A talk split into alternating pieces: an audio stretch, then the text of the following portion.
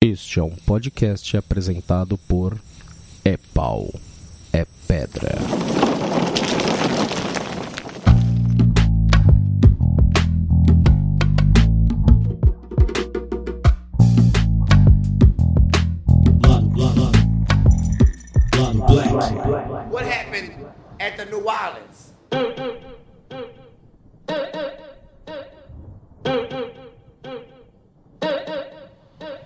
I'm back.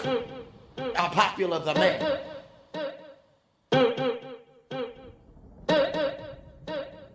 Y'all haters corny with that Illuminati mess. Paparazzi, catch my fly and my cocky fresh. I'm so reckless when I rock my Givenchy dress. I'm so possessive, so I rock his rock necklaces. My daddy Alabama, mama Louisiana. You mix that Negro with that Creole, make a Texas Bama. I like my baby hair with baby hair and afro. I like my Negro nose with Jackson 5 nostrils. I earned all this money, but they never take the country out me. I got hot sauce in my bag, swag. Olá, pessoas! Aqui é a Luísa Braga e a gente vai começar mais um Lado Black. E eu tô aqui com os queridíssimos Pedro Maciel, E aí? Rafael Chino Opa! e Daniel Diogo. Olá! E Nossa, esse saiu dentro do pulmão, cara. olá, Sem som. profundo. E aí? Desculpa, Não, de boa. não contive minha sensualidade. Ai, gente, muita sensualidade aqui dentro, porque hoje, queridos, ladies, now let's get information. Na verdade, não só lady, só tem eu aqui de lady, mas a gente vai entrar em informação para falar sobre as apresentações fodásticas e lançamentos fodásticos que foram feitos nas últimas semanas por duas figuras imensas da música negra americana, que é a Beyoncé e o Kendrick Lamar. A gente vai falar sobre a apresentação deles, o lançamento do clipe da Beyoncé e as reações que foram assim um pouquinho exageradas assim no mínimo com relação a algumas coisas. É, antes da gente começar Quero lembrar a todos que o Lado Black é, faz parte do É Pau é Pedra, um grupo colaborativo de podcasters que são todos patrões do Anticast, também o Anticast, hum, o podcast mais treteiro da internet. Então, pague o Patreon e seja patrão do Anticast como nós. Curta as páginas do Lado Black, do É Pau é Pedra e do Anticast. E é isso aí, galera. Vamos lá, porque esse tema está bem gostoso de conversar. I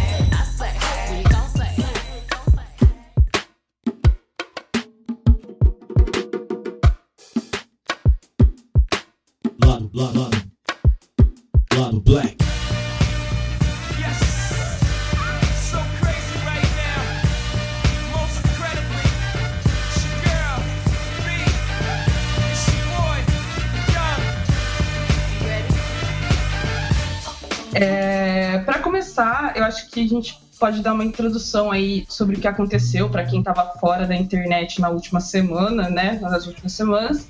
Que onde tudo começou quando a Beyoncé lançou de supetão um dia antes do Super Bowl o clipe Formation, que é uma música inédita dela, lançou junto com um clipe totalmente carregado com símbolos negros, com, é, fazendo inversão de papéis, fazendo referência a Martin Luther King, Black Lives Matters, tudo ao mesmo tempo mesmo, divando maravilhosa. E a internet ficou empolvorosa até que no dia seguinte ela fez a sua apresentação do Super Bowl, também na música da música Formation. E nessa apresentação ela colocou todas as suas dançarinas vestidas com um figurino que remetia diretamente aos Panteras Negras. Ela, com, ela fez com uma formação maravilhosa em X para associar o Ma- Malcolm X. e as pessoas ficaram empolvorosas depois disso, né? Muita coisa foi dita e tal. E para além disso, como se já não fosse suficientemente é, bombástico dentro da música a apresentação da Beyoncé e o seu clipe, essa semana o Kendrick Lamar também resolveu quebrar tudo na sua apresentação do Grammy e fez um medley com três músicas do, do seu último CD, numa apresentação totalmente política também, entrou, entrou amarrado em correntes, botou literalmente fogo no palco. E as pessoas lá estavam com uma cara, dava para você dividir as pessoas que estavam com muito medo do que estava acontecendo e as pessoas que estavam muito animadas com o que estava acontecendo. Foi uma cena bem bonita de se ver. Cara, só aquele passinho do começo, só ele andando no começo já fica bolado. Não, é uma coisa louquíssima, louquíssima mesmo. É, então, eu acho que a gente podia começar meio pela, pelo, pela ordem cronológica dos fatos, porque eu acho que é bem interessante até para a gente chegar no final e poder comparar a repercussão de cada um, né? Uhum. O, o clipe da Beyoncé e a apresentação no Super Bowl, gente. Vamos dar um, vamos fazer um comentário sobre isso. Porque assim, eu pessoalmente é, nossa, cara, eu tava gritando aleluia o tempo todo, cara, empolvorosa durante o clipe inteiro, falando: Meu Deus, ela não está fazendo isso! Sim, yes, girl! Tava muito louca lá. E eu adorei o clipe porque a Beyoncé ela tem uma.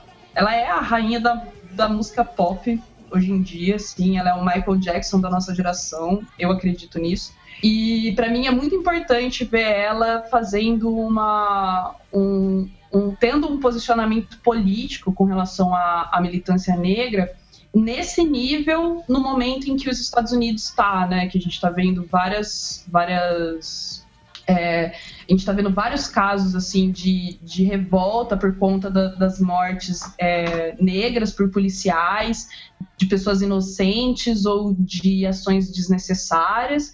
Então, eu achei assim, muito importante o fato dela ter se posicionado politicamente e o clipe, particularmente, e a música estão assim, fodas pra caralho, assim, apenas. Só, só isso que eu consigo dizer que é muito foda. Certified quality, quality. That the girl them need and I cry for every day without apology. Without apology. What them the right way Ah, cara, eu lembro quando me falaram assim, tipo, me passaram o link e tal, eu falei, caralho! Que foda, velho. Tipo assim, sabe quando você não acredita na parada que você tá vendo, tá ligado? Uhum. Caraca, velho. Pô, assim, eu- não sou muito fã de, de música pop, tá ligado? Uhum. Mas eu falei, caraca, cara, isso tá foda demais, cara. Sim, eu fiquei o tempo todo. Oh, no, you didn't. Oh, no, you didn't. E, sim, vindo da Beyoncé foi uma parada que me impressionou, porque que eu saiba, que eu saiba, até onde me falaram, ela nunca se manifestou muito sobre essa questão, né, cara? Uhum, Sobre sim, a questão racial.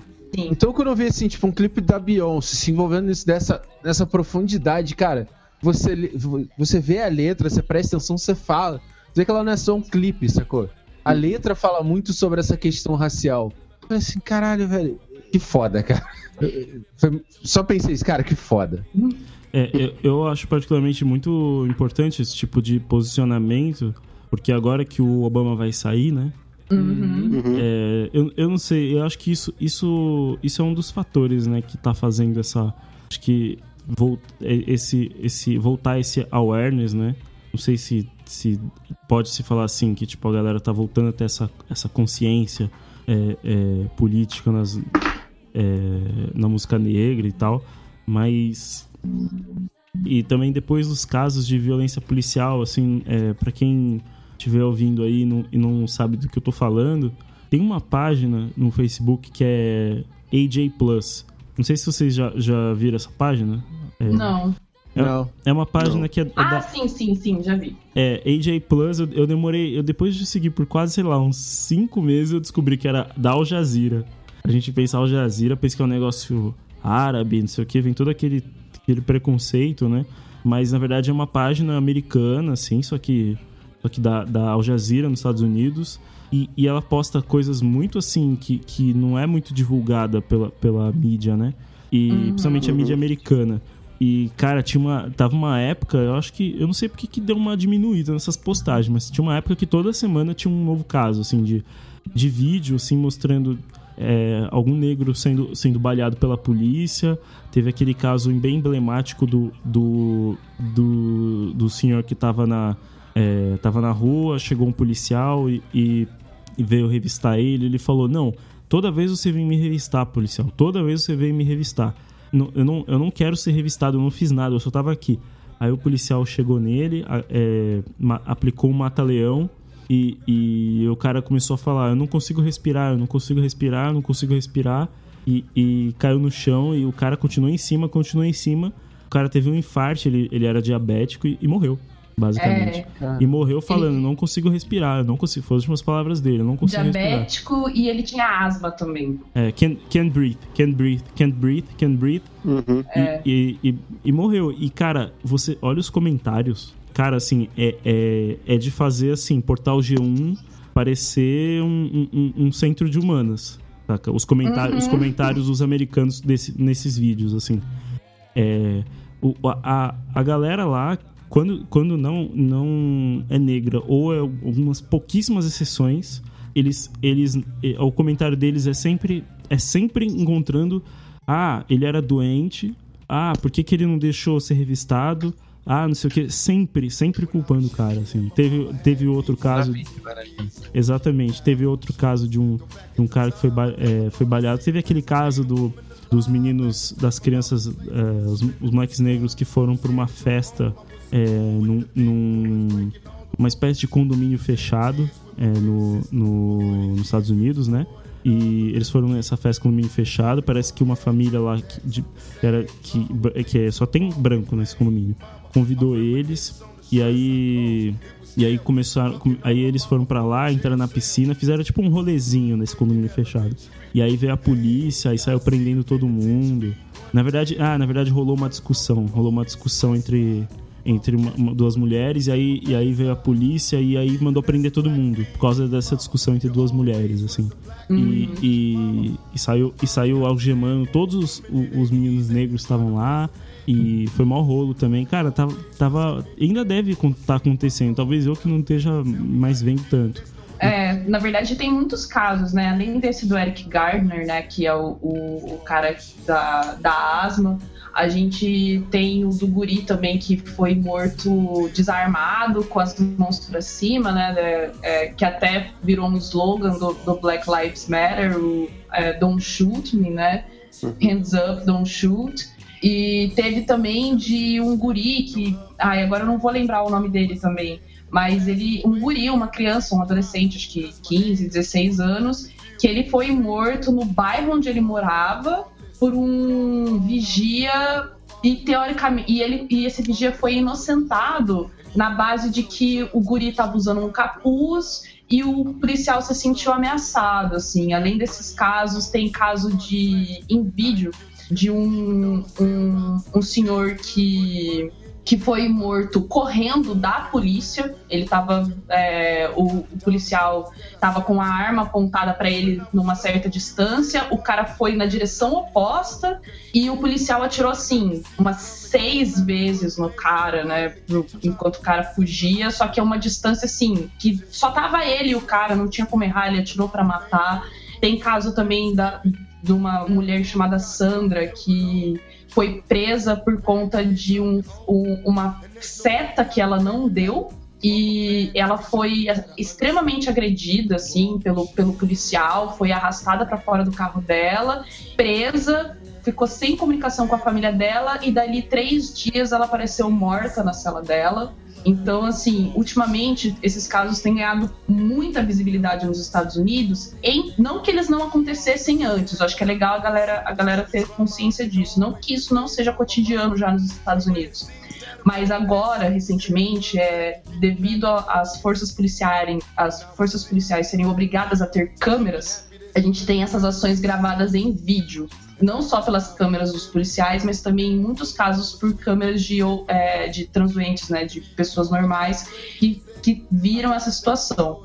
E quando você tem um vídeo, fica muito mais difícil de você falar, por exemplo, como no caso do, do Eric Gardner, que ele foi violento com os policiais, é muito mais difícil falar como é falado até hoje no, no caso do Gri, que foi, foi baleado sem, é, sem, a, sem armas, com as mãos para cima, já rendido. É, até hoje se contesta se ele reagiu ou não, porque não tem câmera, mas esse do, do cara que foi morto foi morto correndo da polícia tem vídeo, tem um outro vídeo também que saiu ano passado de um cara que levou um tiro na cabeça de um policial dentro do seu carro e assim não era essas pessoas não são bandidas assim o, o que tem o, os únicos que tinham algum tipo de não passagem pela polícia ou que estavam fazendo algo teoricamente legal era o Eric Garner que ele vendia cigarros né ilegalmente e o, o guri que foi rendido que ele já tinha é, tido problemas com a polícia mas ele não estava fazendo nada no momento é, só que todos os outros casos são pessoas comuns, pessoas inocentes que não estavam fazendo nada. Então. Não, e olha que puta crime. Vender, vender cigarro falsificado, né? Tipo, uhum. que nem falsificado, cigarro pirata, negócio assim, né? É. Que puta crime, né? Tipo, como se assim, como se também se o cara tivesse cometido um crime fosse certo matar. Não. Mas assim, olha o nível, né? Sim. E tem, então... tem, eu só posso falar um outro caso que eu lembrei, que também é bem uhum. grave. Tinha um, um cara, é, eu, eu, não lembro, eu não lembro, parece que ele era uma figura até, era, uma, era um esportista ou coisa assim.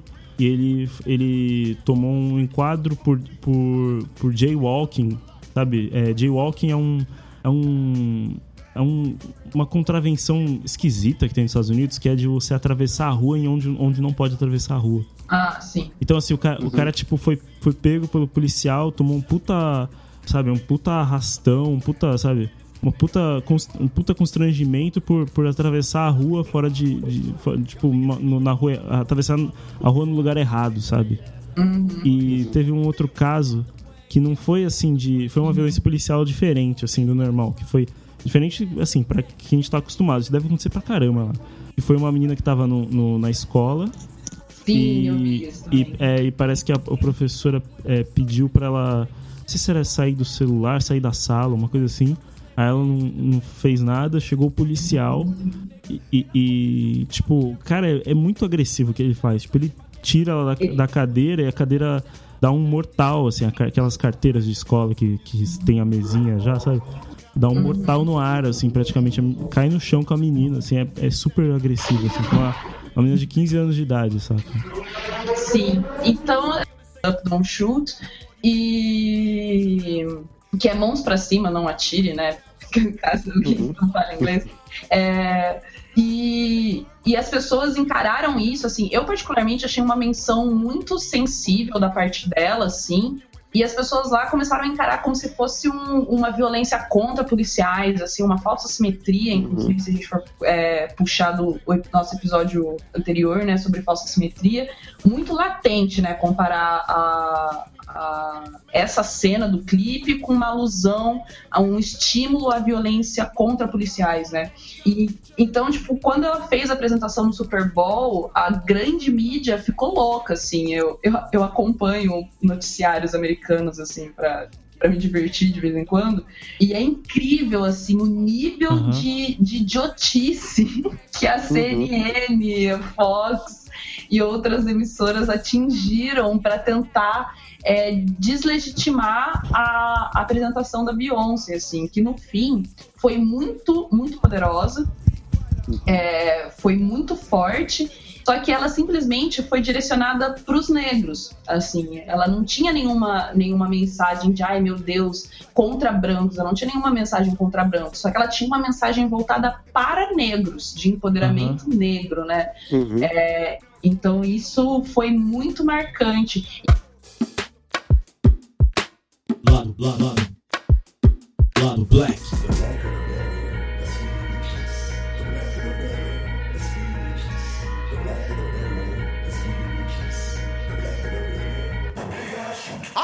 E é a mesma coisa que aconteceu com o Kendrick na apresentação que ele fez no, no Grammy também, Uhum. nossa, cara, é extremamente poderosa, extremamente. é, e, inclusive, é mais direta do que a Beyoncé, né? Porque o. o- acho que até pela, pelo tipo de música, né? O Kendrick Lamar é um rapper, então o rap ele já tem mais, mais levada para tratar sobre, sobre esses assuntos, né? De, de maneira mais direta. Então, essas duas apresentações foram direcionadas para empoderamento negro mesmo. Aham. Achei isso fantástico, assim, nesse momento contextual dos Estados Unidos. E Aham. puxando também pro, pro, já a apresentação do Kendrick, que no Grammy ela foi inclusive muito mais direta e muito mais focada assim na, nessa questão do, do embate racial que tem nos Estados Unidos do que a da Beyoncé, assim. A dele, eu fiquei chocada, assim. Não. Então, po- Posso falar, posso falar do Kendrick? Aham. Assim, galera, eu, eu tava muito ocupado, né? Esse, esse- essa semana foi bem pesada. Eu acabei não parando pra, pra olhar, né? Aí e parei pra assistir hoje. Aliás, fica aí uma dica aí, cu- curta a página do lado Black, facebook.com.br lado Black Pod. E lá a gente postou legendado, né, esse vídeo. Cara, sim, eu acabei de assistir alguns minutos antes de começar aqui. E, cara, assim, sem palavras, assim, é embasbacado. Tipo, é uma, uma fusão, assim, de, de tudo. De, de, de, de funk, de jazz e até de raízes africanas mais, Sim. assim, Sim. cara, puta, muito, Não. muito fodido. É uma, apresenta é, um, é uma peça de teatro, assim, parece, sabe?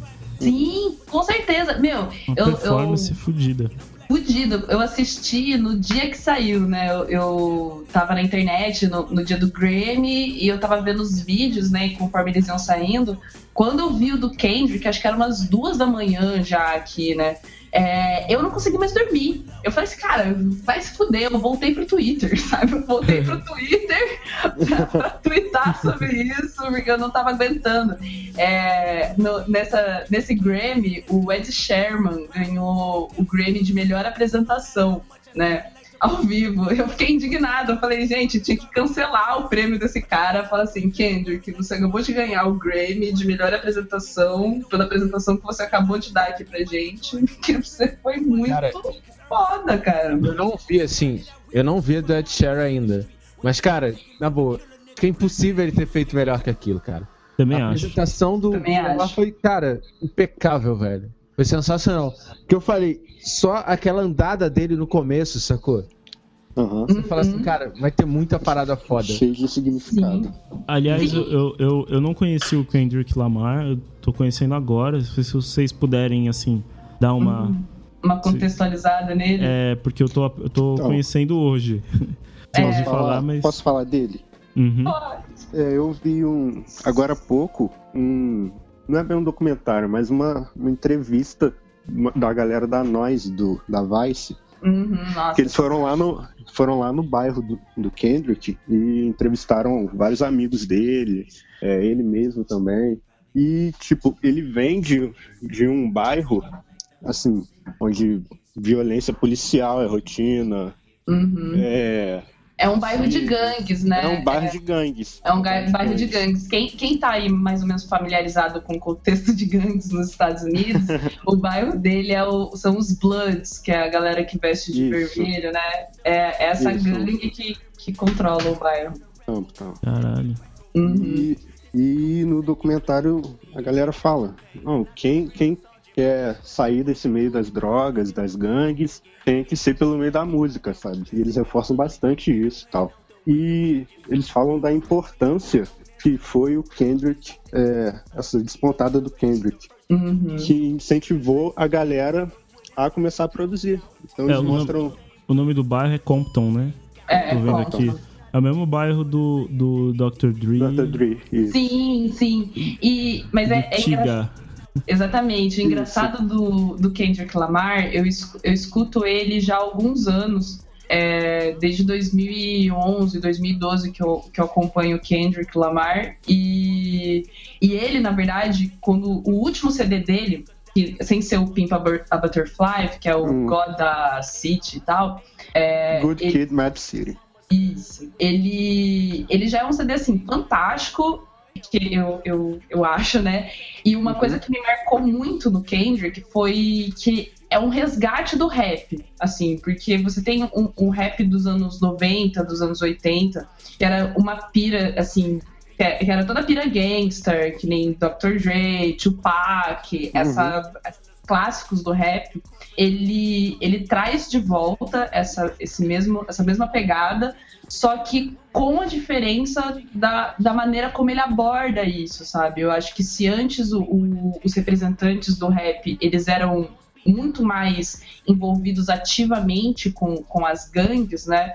O Kendrick, ele se mantém um pouco mais afastado disso, só que ele traz toda essa referência muito bem, assim, e ele uhum. conseguiu renovar isso de uma maneira linda que o rap precisava, assim, eu lembro, uhum. eu agradeço até hoje, quero mandar um beijo pro Guilherme, inclusive, meu amigo que me apresentou o Kendrick, que eu sempre agradeço ele, é, que quando, quando o, eu ouvi o Kendrick, eu falei, cara, isso é rap, e, e, esse cara tá fazendo rap de verdade. Ele concorreu ao Grammy em. Ele perdeu o Grammy de revelação do ano e de melhor disco do, de rap na época pro Macklemore e, uhum. e Harris. Ele perdeu pra Thrift Shop e pro Same Love, né? As gravações do, do Macklemore naquele ano. E apesar de eu gostar sim de Macklemore, eu já vi aquilo lá como mais tipo, uma tremenda injustiça, porque o Kendrick Lamar já arrasava naquela época, sabe? É um cara extremamente foda. Então, é, cara, eu queria botar um assunto aqui em, em tópico. É, meio, meio assim, aquele elefante branco no meio da sala, assim. Eu sou meio ignorante em rap, assim, né? Claro que eu hum. sei o que significa e tudo mais, pra, pra cultura, eu até gosto de, de algumas coisas, mas o, em rap americano em si, né? E, e assim, eu quando, eu, quando eu vejo o, o, o, rap americano que, que chega, chega aqui no Brasil, é, no mainstream, que é o Snoop Dogg, o, uhum. o Eminem, o, o, o 50 Cent, e todos esses caras, assim, uhum. a impressão que, que me dá é que, assim, sub, conseguiram comprar e subverter o rap. É, por, por um lado, tem um. Tem, porque assim, as músicas sempre sobre. São, são sempre assim, sobre um estilo de vida muito milionário, né? Uhum. E, e, coisa e tal. E assim, tudo bem, a, a, esse lance da ostentação, é, eu acredito que ele tem um, um papel importante, assim.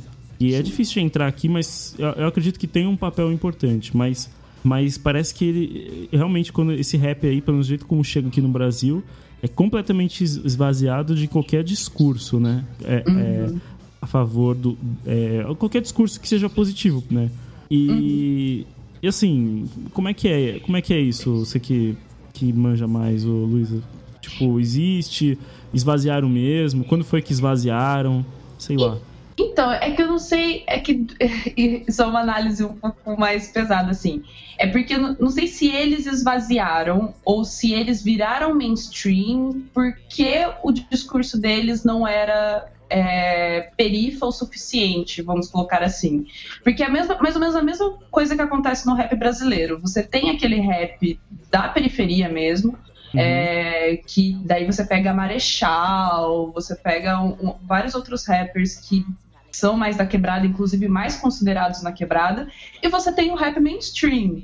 Isso, desculpa, é faltou isso, faltou falar isso, desculpa, que uhum. tipo, que eu imaginei também, desculpa te interromper, só falar. Eu imaginei também que lá nos Estados Unidos, quem quem mora lá, de repente conhece um, um, uma cena de rap mais mas que pode se levar mais a sério, né? Exatamente, é. Que, que na verdade é, é mais é, relacionada com eles, assim.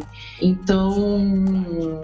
É, você tem essa, esses dois lados. Só que mesmo esses caras, mesmo os 50 Cent, o Snoop Dogg, essa galera, eles vêm desse contexto. Então, por exemplo, quando você vai fazer uma crítica a essa questão de ai, ficar pregando lifestyle de rico e etc, né, a ostentação à la americana, né? isso é, um, é uma realidade deles, porque querendo ou não, eles saíram da merda, de repente ganharam muito dinheiro e estão ostentando, sabe? É, e o, Sim. em 2014 é isso, teve um, por exemplo, o Snoop Dogg fez o, Gangs, o Gangsta Don't Live That Long, que era meio que criticando essa vibe de gangsta, tá ligado? Uhum. Assim, então... galera, isso não é maneiro, isso já passou, sacou? Aqui eu não sei se difundiu tanto, mas assim, foi um clipe que deu uma. Deu uma hypezinha na galera, sacou? É, Outra e coisa foi uma coisa muito triste- de momento. Uhum. Outra coisa Uma- triste é a galera se matando, assim. Isso é, isso é triste demais, assim. Tipo, é, é, é muito deprê, assim, essa coisa do, do Tupac, sabe, ter sido morto por uns, uns outros caras, não sei o quê. Tipo, dá mais impressão ainda que subverteram ou coisa assim, a ponto de botar, tipo, quem devia estar junto, né? Um contra É o outro, sabe? Assim, É é, porque assim, eles não subverteram, é aí que tá, Pedro. Isso, essa rivalidade, ela já existe lá, com ou sem rap. Sim, a rivalidade no rap existe, existia, né, e existe ainda, porque existe a rivalidade nas ruas. São grupos opostos. É, é a mesma coisa se você pensar aqui no Brasil, fazer relação com grupos de traficantes. Tá ligado? se O, você o, tá. é, o Comando Vermelho e o, É, o Alemão. da favela X não entra na favela tal, que não entra na favela tal. É, são grupos opostos, entendeu? E cada grupo lá na cena tinha sua produção independente. Então, por exemplo, o Ja Rule e, e uma galera lá, eles faziam parte de um grupo que era contra, é, o Ja Rule, Tupac, e que era inimigo do outro grupo que era o 50 Cent e não sei o que lá, que, que foi da onde surgiu o 50 Cent. Então essa rivalidade é contextual porque era real mesmo, não foi uma coisa construída, tipo, que o rap construiu. O rap reproduziu algo que socialmente tava lá. E por isso que por isso que é interessante, por exemplo, esse posicionamento do Snoop Dogg, porque ele já leva justamente pra isso, tipo, gente, já foi essa época de gangue, de a gente se matando, a gente tem que deixar essa essa essa cultura das gangues pra trás e tirar o rap disso. Real, isso sim seria desvincular o rap da realidade, entendeu? Uhum. Tirar ele do lado gangster é você subverter um pouco o rap. E, o- e o, e o Snoop Dogg vincula to- o- isso tudo a uma outra coisa, né? Que é basicamente baseado. né? Reencarnou. Ele reencarnou na, na glória de Já. Já, Já Black. Não, mas Tá. o que eu pessoalmente acho maravilhoso. Tá, mas, mas sem querer estender esse ponto, mas. Então, essa rivalidade. Assim, pra mim, ela parece tão, tão idiota, essa rivalidade entre West Coast, né? Tem esse lance West Coast e East Coast, né?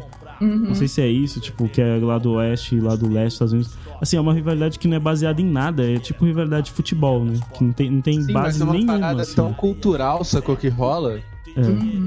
A galera, assim, eu vejo muito por, por filme, essas paradas e tal. Você vê que é uma parada, assim, eu acho mais forte do que a vibe até que você tem aqui de Comando Vermelho. É, é tipo assim, você vê essa galera que paga pau pra isso, sacou? Uhum. Acha maneiro é, essa, esse estilo de vida. A galera Uhum. cresce querendo ser aquilo, sacou?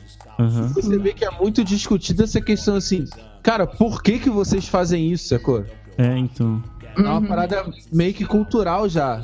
Então, pra gente, assim, pode até parecer meio idiota, mas pra eles não, tá ligado? Uhum. Pra eles aquele é o lance do bairro, sacou?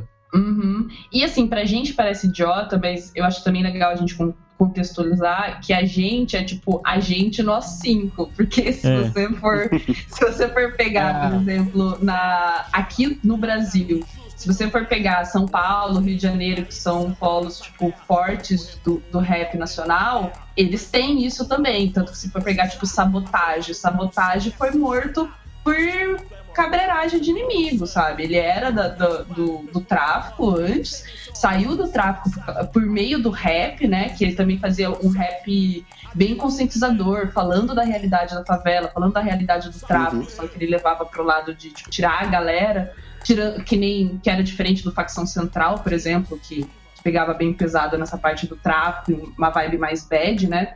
Mas o sabotagem foi morto por causa de treta, ele não foi morto por. Mas enfim, é, é uma coisa, é uma coisa que, infelizmente, é, faz parte do, do, do, do rap enquanto música e da, da cultura negra, não da cultura negra, mas da realidade negra atual, por conta da situação que a gente tá. Porque a, a, a favela e as periferias, elas se- são sistemas auto-organizados, digamos assim Uhum. né? Então, quando você auto-organiza, alguém quer mandar em alguém, assim como na nossa sociedade é aqui fora, só que a diferença é que lá não tem lei, as pessoas são miseráveis, então as coisas se tornam um pouco mais brutas, né? Digamos assim, esse controle de po- poder. Então é uma coisa que, infelizmente, faz parte da nossa realidade também por conta do racismo, também por conta da, da, da nossa, da nossa realidade enquanto grupo étnico, né? Da nossa realidade estrutural hoje em dia na sociedade, sabe? E chupa, chupa essa é, libertários e anarcocapitalistas. né? É Nós o que acontece, né? quando, o que acontece quando você tenta auto-organizar as coisas sem Estado. Não, as pessoas ficam loucas. Mas. mas, é bem, mas é bem engraçado isso, por- porque o Kendrick realmente representa. O Kendrick e vários outros nomes do rap, eles, eles representam essa mudança um pouco de paradigma. De você não abandonar o rap, porque o rap é música boa, é música de qualidade. É, você não precisa transformar ele em algo pop, porque o Kendrick tá longe de ser pop, né? É. Uhum. E Ele não, só que ele não faz, assim, o que eu vejo dele, da música, não é uma soa rap, tá ligado? Não é aquela parada assim, ah, é um cara tentando fazer algo meio diferente, com uma pegada diferente, não. A parada é rap, tem a pegada da crítica, tá ligado? Uhum. Toda a vibe do rap tá ali, tá ligado? Sim, sim. E, e eu, acho, eu acho engraçado porque é, esse, esse CD, essa do Kendrick, né? Esse CD atual, que várias músicas foram da apresentação, ele realmente é um. um- uma, uma, quase como se fosse uma ópera, assim, um- uma ópera rap. Uhum. o, o, o Pedro comentou sobre o fato da apresentação ter parecido um teatro, porque foi mesmo, foi uma história que, ali que ele estava contando, e ele faz a mesma coisa no CD dele.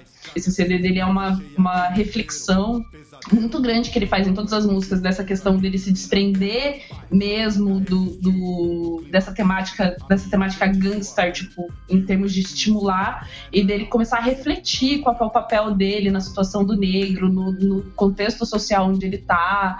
A- as coisas que ele precisa refletir por exemplo eu me amo mas eu também tenho que que tem uma música dele né? I que ele fala I, I love myself tal. Uhum. que ele fala eu me amo e, e tal, ele estimula isso, só que antes ele também faz toda a crítica das coisas que ele precisa desconstruir. Ele, a música Alright, que é uma das que, que ele toca na apresentação, é tipo um, um atestado, tipo, meu, a gente tá fudido, a gente tá morrendo, a gente ainda tá apanhando, mas vai ficar tudo bem, tá ligado? Tipo, vai ficar tudo bem, a gente vai conseguir superar isso. Então, esse CD dele, né, é realmente uma história toda montada, assim, é, de, de reconstrução.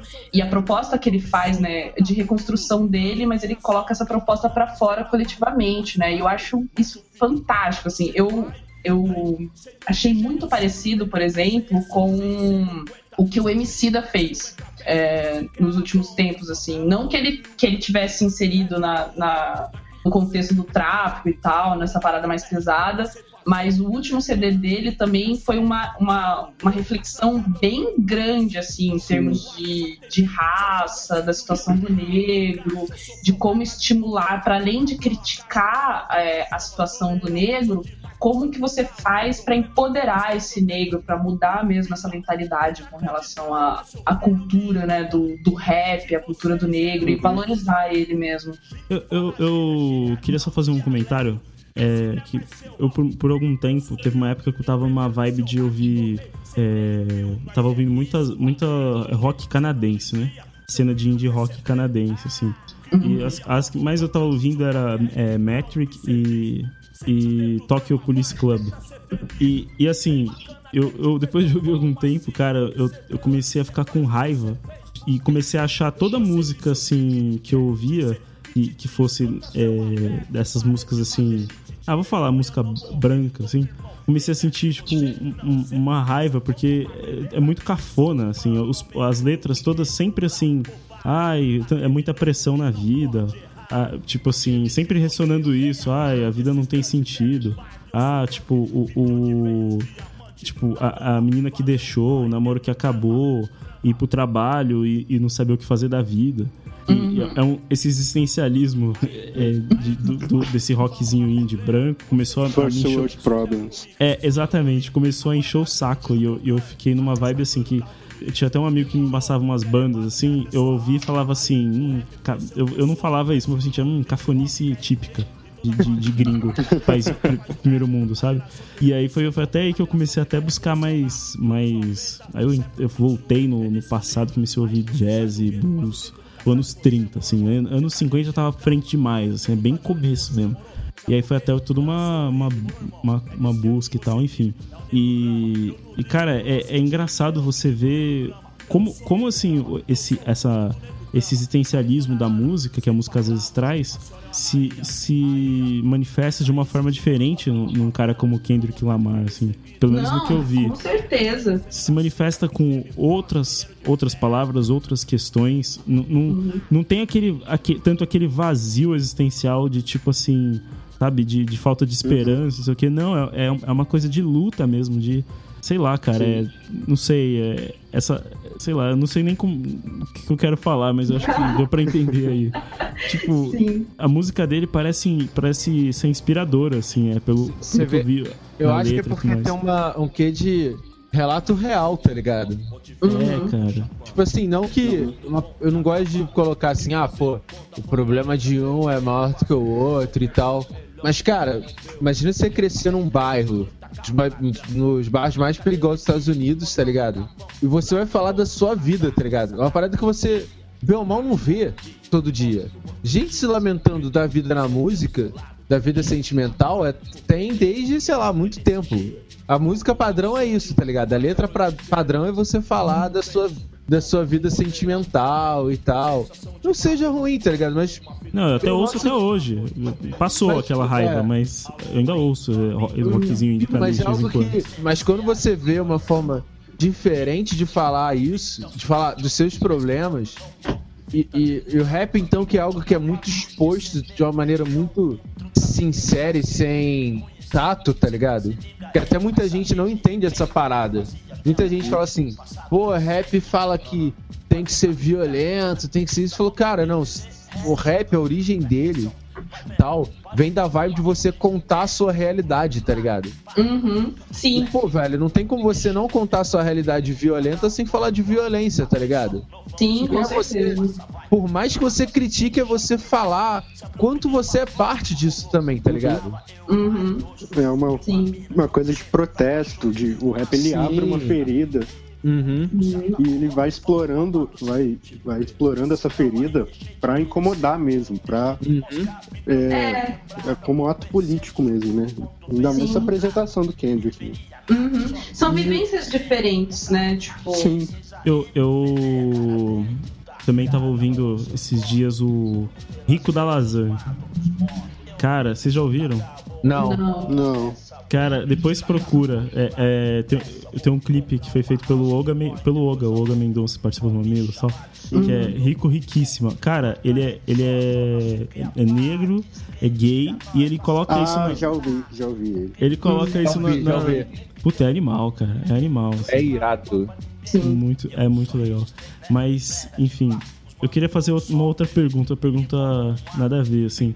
Quem que é o, o, o, o Kanye West na fila do pão aí? No... Nossa, ninguém. Nem vamos falar desse cara. É sé- sério? Sério? Eu, eu, sei, eu tô- Não, ele não é ninguém na fila do E, pão. tipo assim, cara. eu tô vendo ele. ele- é um louco, ele é um louco. Eu queria até ver qual é disso. Eu tô, a, a dúvida minha também.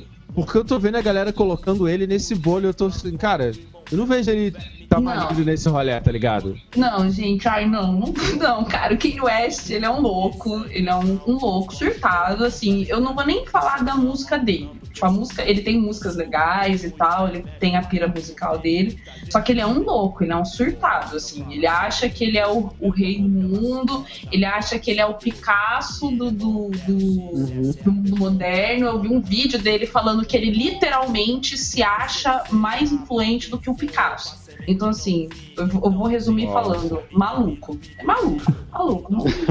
maluco mesmo, assim. É, Mas é engraçado, porque assim, que nem o, o pessoal tava falando, essa questão de, de vivência, né, do, do conteúdo do rap.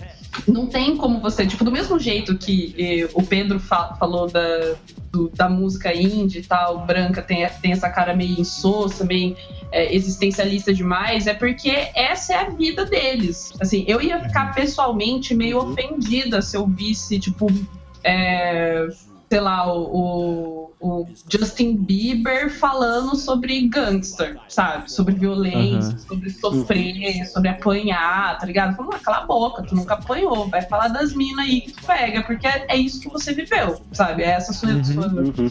o seu é esse o mundo que você tem em volta de você que é o que e, e o, o mundo do rap né o mundo da música negra ele tem outras referências porque os negros têm outras vivências que é que nem o Dani e o Rafa estavam falando que não tem como você esperar que o cara esqueça toda a violência que ele sofreu ou que ele não transmita isso pra música dele. Inclusive isso é falso. O, tem muita gente é, a gente critica inclusive é, negros que apagam isso, sabe, da sua vida, que não colocam essa referência, porque sim, é a nossa vivência. Não adianta falar que, que isso não existe, sabe?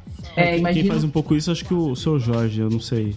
É, é, por exemplo, o seu Jorge. O seu Jorge, ele meio que se apaga um pouco esse, esse questionamento, faz umas musiquinhas nada a ver, inclusive bem ruins, assim, que eu. Nossa, cara, toda vez que eu vejo esse cara, eu, eu, eu decidi que eu não quero mais ouvir falar do seu Jorge, porque toda vez que ouço falar dele é uma decepção, assim. Um dia eu gostei desse cara e depois disso foi só ele mesmo provando pra mim que eu não deveria gostar dele. Ele, ele no camarote da. É, no camarote não- da Copa foi, foi uma decepçãozinha, assim, tocando com Não. aquele pessoal no camarote da Copa. Mas também, a gente não sabe também, às vezes, né, o que, que tá passando. Ah, Ah, sei é, lá. é, sei lá, é um músico midiático, tá ligado? Ele sim é um músico midiático que se apagou um pouco pra conseguir se tornar midiático do jeito que ele é, sabe? É, Ele fez o que ele tinha que fazer pra conseguir ganhar dinheiro e, e se manter no, no lugar onde ele tá.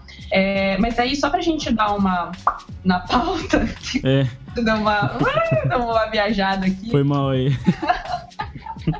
É, o, uma das críticas que foram feitas para a apresentação de ambos foi oportunismo, deles terem usado um palco geral, né, o Grammy e o Super Bowl, um palco aberto, para fazer um- uma manifestação política dentro da sua apresentação musical. Assim, isso foi algo muito mais debatido com a Beyoncé, inclusive, é, ela foi acusada de oportunista pelos brancos, né? O, o tempo todo, que ela não deveria ter usado o Super Bowl pra isso e tal.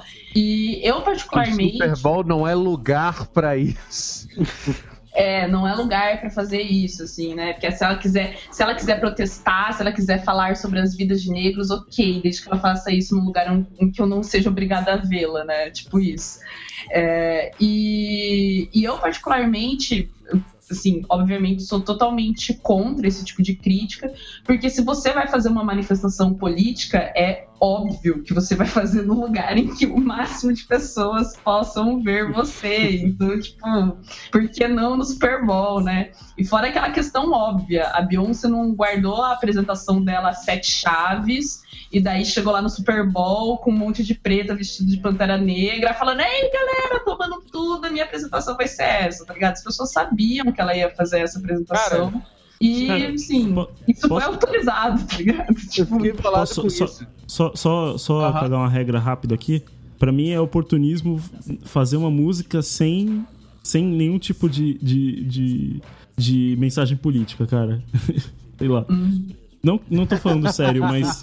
Mas é, seria mais oportunista você fazer uma música sem nenhum tipo de mensagem política do que com uma mensagem política. Tipo, a, a arte, pra mim, tem que servir a, a, a- a algum, a um propósito de. algum propósito, tá ligado? Se você faz, a- faz arte só pra, sei lá, só pra ficar famoso, entendeu? Enfim. Não tem propósito. é. Pode falar, Chino, desculpa. É. Ah, tipo assim, essa parada que eu fiquei bolado. Quando falaram assim. Eu fiquei impressionado da galera ficar chocada dela fazer isso no Super Bowl. Exatamente como a Luísa falou, como se ela tivesse chegado de surpresa. Olha, galera, vai ser isso aqui, foda-se todo mundo, tô chegando, cheguei, vai ser essa parada. Não, cara, foi uma parada acordada, na boa. Ela não. E a galera falou como se ela tivesse pegado o microfone, parado, falado, não, cara, ela cantou a música dela, fez a apresentação dela. O fato da música dela ter inspiração política não é algo absurdo, não é algo ultrajante, sacou? Mesmo que ela tivesse contrário. pego o microfone assim, ainda valia. Mas, cara, ela, tipo, se apresentou. Sim, ela tava lá fazendo o trabalho dela e as pessoas viram que ela ia fazer, então, tipo, mano, não tem oportunismo nenhum, cara. Não. E, e mesmo, e que nem o, o Chino falou, mesmo que ela tivesse feito de surpresa, tá ligado? Mesmo que ela tivesse feito de surpresa, que ela tivesse feito uma apresentação normal de uma outra música qualquer e chegasse lá no final, levantasse o punho pra cima e falava Black Lives Matter, tipo, uou, hands up, don't shoot, ia ter sido maravilhoso e não ia ter sido oportunismo, tá ligado? É, ela tava lá usando aquele, aquele espaço que é o direito dela e que sim deve ser feito para levantar o ponto para uma questão que é, é precisa ser discutida lá, sabe? Não é. Uhum. Não, não adianta, assim, as pessoas precisam discutir e, e como as pessoas lá estão se recusando a discutir isso, né? Porque toda vez que acontece alguma coisa, como por exemplo aquela chacina em que nove pessoas foram mortas numa igreja, né, em Charles, Char, Charleston, é, em Charleston, é, todo mundo se recusava a chamar aquilo de crime racial, sendo que as pessoas foram mortas todos negros, numa igreja negra, por um cara branco que entrou na igreja falando hoje eu quero matar pretos. Se isso não é um crime racial, o que é, tá ligado? Então. E, e se, que- se você quer falar sobre oportunismo, então vamos, vamos lembrar dos anos 2000, né? Acho que 2000, né, 2004, do- não, 2003, 2004. pe- Que, tipo, você pega. Eu ouvia muita. Ouvia não, mas eu, eu ouvi muita banda dessa época, né? Então, tipo, por exemplo, pega o, o Avenged Sevenfold. Tem umas, pelo menos umas cinco faixas sobre guerra, seja do, do Afeganistão, do Iraque, etc. Pega Green Day, tem umas, sei lá, umas 10 faixas sobre a guerra do, do a guerra também, as guerras dos Estados Unidos de Afeganistão e Iraque. Pega o a- My Chemical Romance, tem música sobre guerra, não sei o que. Cara, ca- praticamente todas as bandas em algum momento estavam falando de, de, de guerra e tudo mais, saca? Uhum. E- e- Ideologia. e muitas, sem- eu não via, sério, em muitas, eu, eu não via, assim, tipo, um, um uma reflexão, uma coisa assim. Eu vi, tipo, virou uma onda aquilo, assim, falar sobre a Aham. guerra do. Al- algumas não eram nem contra, assim, não faziam um clipe assim, não, tipo, que bosta que é a guerra e tal. Não, era meio que assim, só, tipo assim, usando de uma forma assim, como, como plano de fundo nos clipes, sabe? Uhum. tipo, totalmente espetacularizado, assim. E, cara, aquilo, aquilo ali teve um, uma certa dose de oportunismo, com certeza, assim. Tipo, o cara falaram, ó, o diretor de gravadora falou, ó, cara, tá bombando coisa sobre guerra. Então, tipo assim. Vamos, vocês- só- vamos fazer um clipe com isso.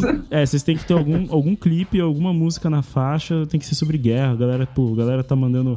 O irmão foi lutar na guerra, voltou, ou voltou agora, voltou vivo. Aí o cara vai querer ouvir o, o clipe, vai gostar. Então manda ver aí. Tá Nesse caso, cara, tipo, sei lá, são.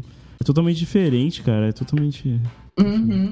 Sim, e, meu, a Katy Perry tem clipe com ela na guerra, sabe? Tipo, mano, não, calma, Nossa. vamos, calma, sabe? Vamos, vamos ficar calmos, queridos.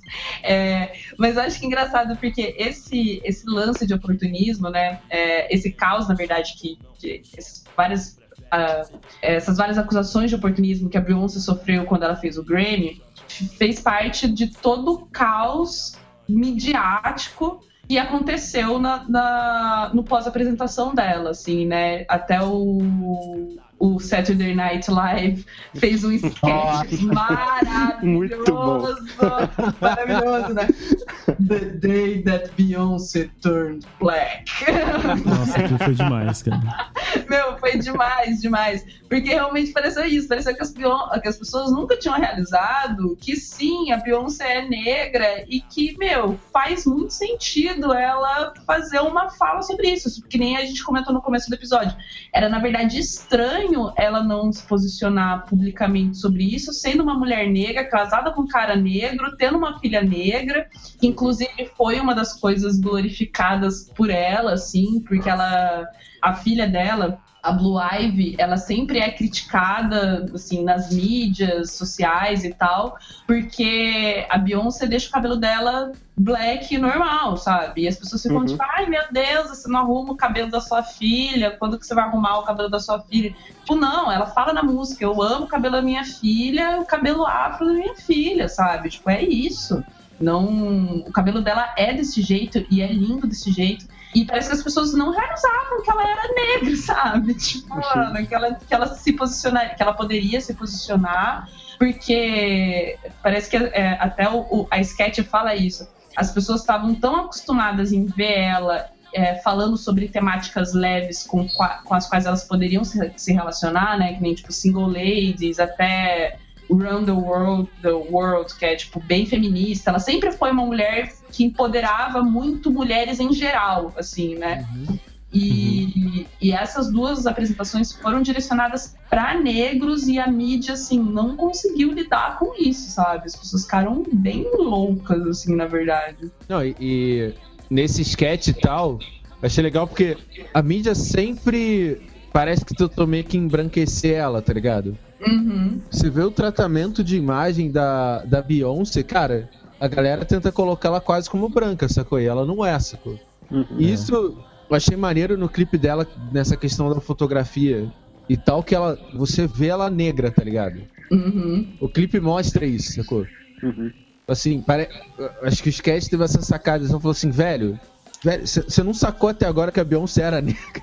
Sim, né, meu? E todo mundo, e todo mundo ficou, acho que, tão em choque, foi um choque, tipo, realmente choque mesmo. E as pessoas não sabiam o que falar, sabe? Elas não, não sabiam como lidar com o fato, mas, meu, como assim? O que, que ela tá falando?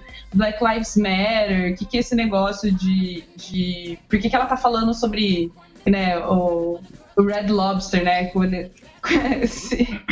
Quando, o, o meu homem me faz. Me, me, me fode bem, né? Quando o meu homem me fode bem, eu levo ele pro Red Lobster, que é o lugar que faz é, lagosta, né? Uma rede de fast food de lagosta. E, tipo, mano, e as pessoas não, não, não souberam lidar com, com essas referências, nem com essa negritude toda dela.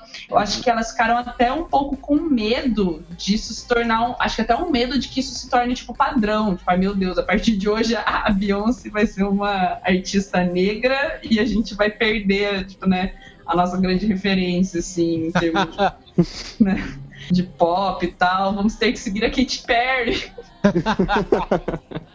É ótimo o final do, do, do, do sketch que a criancinha falando: Mãe, a Taylor Swift é branca ainda. E a, e a mãe provavelmente fala, eu não sei se ela fala alguma coisa, ah, I don't know, sweetheart. Eu não sei, querida. Né?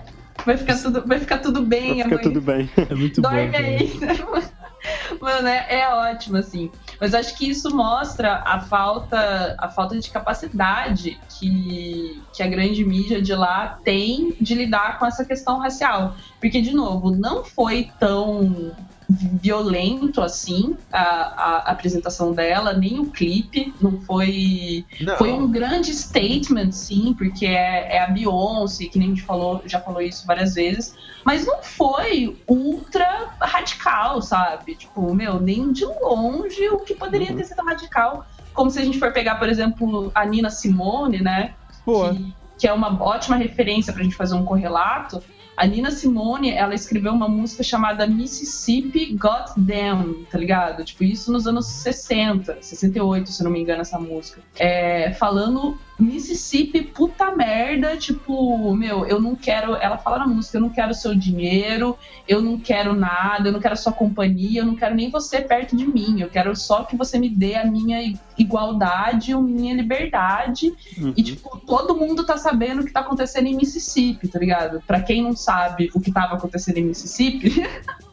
ah, nessa época, na década de 60, o, o movimento de direitos civis no- nos Estados Unidos, né, dos negros, estava lá bombando, em partes porque a KKK lá tinha um, um ótimo um ótimo costume de incendiar igrejas, enforcar pessoas e inclusive teve um bombardeio numa igreja numa igreja americana também no sul dos Estados Unidos, em que quatro crianças morreram e depois disso ela escreveu essa música. Então a gente tem exemplos de, de posicionamentos políticos bem mais fortes que o da Beyoncé que não, não geraram todo esse pânico, sabe? Até mesmo do Kendrick, a, do- a, a reação à, à apresentação do Kendrick Lamar, eu acho um ótimo exemplo a isso, porque foi Pedro, praticamente um silêncio. Assim, eu, eu não. Eu achei, eu achei inclusive posicionamentos políticos bem mais fortes tanto da da Beyoncé. É, que não- é, não sei se é proposital, eu fico meio dividida entre duas teorias. Eu acho que ou eles surtaram tanto com a Beyoncé que eles falaram, gente, vamos com calma, não vamos surtar de novo, porque senão a gente vai acabar dando mais, mais força pra isso, né? E porque até boicote foi proposto pra Beyoncé, daí a galera que foi boicotar o boicote contra Beyoncé ficou uma loucura, né? Mas o do Kendrick Lamar teve um silêncio, e ou por causa disso, porque eles surtaram tanto, ou então, que é na verdade o que eu acho mais possível, que é porque o Kendrick não ameaça tanto o status quo quanto a Beyoncé ameaça. É, o Kendrick, ele, ele me parece ser mais nicho, né? É, ele é bem mais nicho do que a, a, a Beyoncé. O que inclusive se manifesta no, no- no próprio Grammy, porque o, o Kendrick foi campeão de indicações do Grammy desse ano, ele teve 11 indicações. Ele ganhou todas as indicações para todas as, as categorias de rap, ele ganhou. Ele ganhou mais uma que ele concorreu junto com a Taylor Swift, né? Que eu acho que deve ter ganhado mais pela Taylor Swift do que geralmente pelo trabalho, porque ele tava fazendo um feat com ela, né? E só que todas as outras categorias ele perdeu, todas, assim, todas, inclusive de disco do ano que ele perdeu pra Taylor Swift, que, que até agora eu não aceito, não aceito mesmo. E, e já tinha ouvido o CD antes, já tinha ouvido o CD dela, e o CD dele é mil vezes melhor que o dela, pronto, foi injustiçado. Então, tipo, ele é muito. Ele ainda é considerado nicho, né? Ele não é popular, assim, no mainstream. Tipo, no caso dele, é de. E eu acho que no caso de rap, a galera meio que espera isso. Mas quando uma diva do pop se posiciona, a parada fica séria, tá ligado? Falou, caralho, tipo, ela tem visão global, sacou? Apesar do, do- da questão do Lamar Uhum. ter, ter atingido muita gente, acho que quando a Beyoncé se posiciona, a galera fica muito assim, nossa, não acredito, cara. Como assim essa pessoa tá com. Essa pessoa tão famosa tá falando isso, tá ligado? Sim. As pessoas vão ouvir ela de verdade, sabe? Parece que é isso. Tipo, se, a- se o Kendrick Lamar fala, vai ter um nicho de pessoas que vai ouvir, mas não é todo mundo. Se a Beyoncé falar alguma coisa, as pessoas vão ouvir o que elas estão falando, sabe? É. E tem aquela até questão. mostra, até mostra como a situação da violência policial nos Estados Unidos está crítica, né? É aquela Quando a questão. Beyoncé, Aham, pode falar. Não, era só isso. Quando a Beyoncé faz um, um pronunciamento desse, a gente vê como que a, a situação tá crítica da violência policial. Sim, quando, quando as pessoas. Assim, quando uma pessoa da mídia se omite, na verdade, de certa forma, ela contribui para que as coisas se perpetuem. Uhum. Então, você vê que não é uma coisa muito muito comum você ver um negro midiático se manifestar tanto dessa Sim. forma, sacou? Você vê algum discurso, claro, mas você vê que só fala do Morgan Freeman já já tipo assim, divulgou pra maior galera, por mais ruim que seja essa fala. Por quê? Porque você não tá acostumado aos outros atores chegar e falar assim, pô, Morgan Freeman falou bosta, né, gente? Bom, convenhamos. Você não vê essa opinião da galera. Então a omissão ajuda isso. Então se esperava da Beyoncé uma omissão quanto a isso. Falou assim: ah, não, pô, gente, olha só. Você vê o Lamar ali, mas, pô, a Beyoncé ficou quieta, não falou nada. Mas não, ela foi. E antes disso, né, cara? Ela foi e se posicionou. Acho que por isso que a Beyoncé moveu tanto. Incomodou tanto o status quo, sacou? Lado, lado, lado. Lado Black. E pra você. Grupo não, depois não vai dizer que Santo Antônio te. O que você fez? Em algum lugar da América do Sul. Sobe o morro, com classe e elegância vem no destaque. sumindo Inclusive incomodando até a própria esquerda. Eu acho que ela não conseguiu agradar, acho que ela só agradou negro. Ela só agradou negro, porque conservadores estavam contra ela, a esquerda estava contra ela, as pessoas ficaram loucas, assim, né? Porque ela foi criticada pela esquerda é, por não representar os Panteras Negras, por exemplo, para ela ser burguesa, né, justamente para ela fazer, em termos, parte do status quo, ela foi muito criticada pela, pela esquerda durante um, um momento, assim, dessa, dessa semana. E o que eu também achei, tipo, uma idiotice sem fim, sabe? Tipo, é, porque, sei lá, para quem para quem não entende muito, eu, por exemplo, sou uma feminista interseccional, né? Eu um dia a gente vai fazer um episódio só sobre isso, inclusive. Mas, basicamente, eu acredito que existem, eh, no, no, feminismo interseccional, você explora que existem diversas opressões diferentes né, no, no mundo. Opressão de classe, opressão de raça, opressão de, de orientação, com relação à sua orientação sexual, gênero, enfim. E todas elas se relacionam. Tipo, tem pessoas que são oprimidas pela pela raça, mas não pela classe, pela raça, mas não pelo gênero. Então você tem que ter essa análise do seu local de fala e tal, de onde você se posiciona dentro desse embrulho todo que virou o mundo, né? Entre ricos, pobres, pretos, brancos, mulheres, homens, gays e héteros, né? E trans. E, e trans, exatamente. É, então é muito, é, assim, é muito, muito difícil para você qualificar isso. E a Beyoncé, ela, ela tá num, num, exatamente no meio, eu considero, né? Se você for colocar a escala. Porque ela é uma mulher negra, só que, querendo ou não, ela é rica pra caralho e midiática pra caralho. Como eu falei, ela é o Michael Jackson da nossa geração. Sério, assim, eu, não estou falando isso levianamente, candidato. Ela é mesmo a nossa, a, o nosso Michael Jackson, sabe? Então, então, assim, ela, ela tem essa, esse problema, né, que não pode ser ignorado, o fato dela ser uma mulher burguesa que, sim, explora outras pessoas em termos de da sua renda, né, em, em termos de trabalho, só que ela também faz parte de uma voz importantíssima para o movimento negro. E quando as pessoas começaram a desqualificar ela, porque foi isso que foi feito, tipo, as pessoas começaram uhum. a desqualificar ela e falar que ela não deveria ter feito isso porque ela é mulher, uma mulher rica, que ela não tem legitimidade. Mas, porra, mano, quem que vai ter legitimidade para falar isso e vai ser ouvido, sabe? Se a gente colocar um, alguém que, que realmente é preto, pobre e, taranã, e que não tem problema nenhum, assim, em termos de, de opressão, que não oprime ninguém, será que as pessoas vão ouvir ela, sabe? Uhum. Não, será que não é válido a Beyoncé falar por isso? Tipo, será que a gente realmente precisa ficar apontando o dedo na cara dela agora, tipo, nessa situação? Será que é preciso ficar apontando o dedo na cara dela para dizer que ela é burguesa, sabe? Não tem outro momento melhor para você fazer isso? O momento de o, o modo de mudar o sistema é pelo próprio sistema, infelizmente, né? Uhum.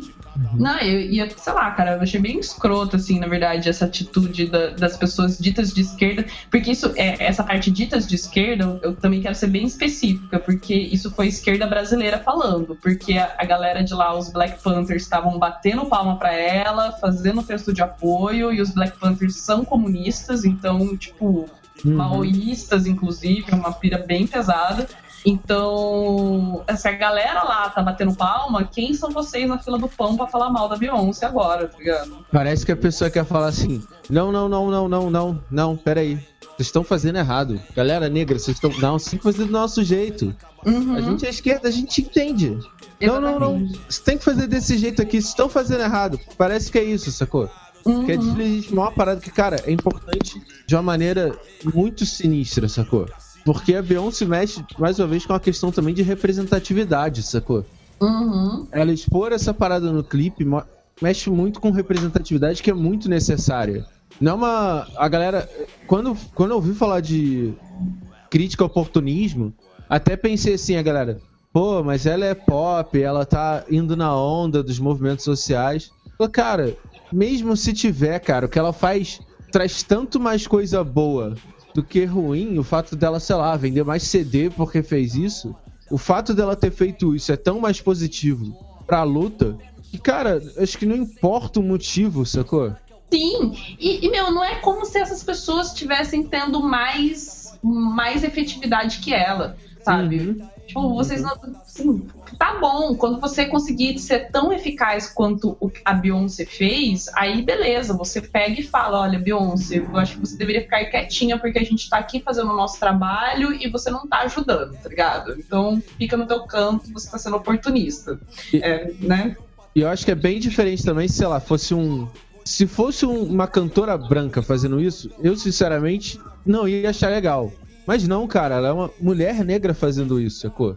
Ela tem o direito de fala.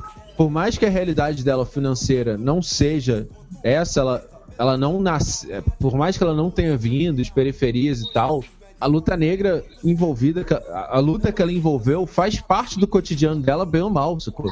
Sim, e ela não fez, e ela não fez como um. um- e ela nem, não se apropriou da fala de classe. Isso é uma coisa que eu acho importante frisar. Em momento nenhum ela ficou falando que ela é pobre, inclusive Sim. ela fala na música Eu tô aqui, rocking, mas tipo, arrasando no meu vestido de Banshee, tá ligado? Tipo, Uhum. mano, ela em momento nenhum faz um ódio a uma pobreza que, que ela não vive, sabe? Então, mas eu, particularmente, atribuo essa crítica tão levianamente feita pela esquerda como um todo em, é, ao fato dela ser uma mulher negra. Assim, você bem, bem, bem direta, assim. Ela é uma mulher negra e a falta de empatia que existe com a mulher negra, com a situação da mulher negra, é imensa, tá ligado? As pessoas, que nem o, o Rafael falou, elas não têm sensibilidade para ver o quão importante é essa manifestação da Beyoncé, mesmo ela sendo uma mulher burguesa, sabe? Então é muito mais fácil você ir lá e criticar uma mulher preta que, que faz isso, né? Porque quem vai defender uma mulher preta no rolê, tá ligado? É, do que você pegar e fazer essa mesma crítica a Taylor Swift, a Miley Cyrus. Por que, que, que a esquerda não vai falar da Taylor Swift? Tá ligado? Vai falar de feminismo, não vai criticar Emma Thompson quando ela vai falar de feminismo, não faz recorte de classe, sabe? Ou, não, na verdade é esquerda, e eu quero falar assim, esquerda mulheres, né? No caso da esquerda homens, tinham que ficar quietos no canto deles. E só falar mal de um cara, que quando ele faz merda. Então, quer falar mal, vai falar mal dos seus. Então, tipo, eu acho que falta muita sensibilidade, sabe? Falta muita sensibilidade na hora de fazer certas críticas, assim, que eu falei.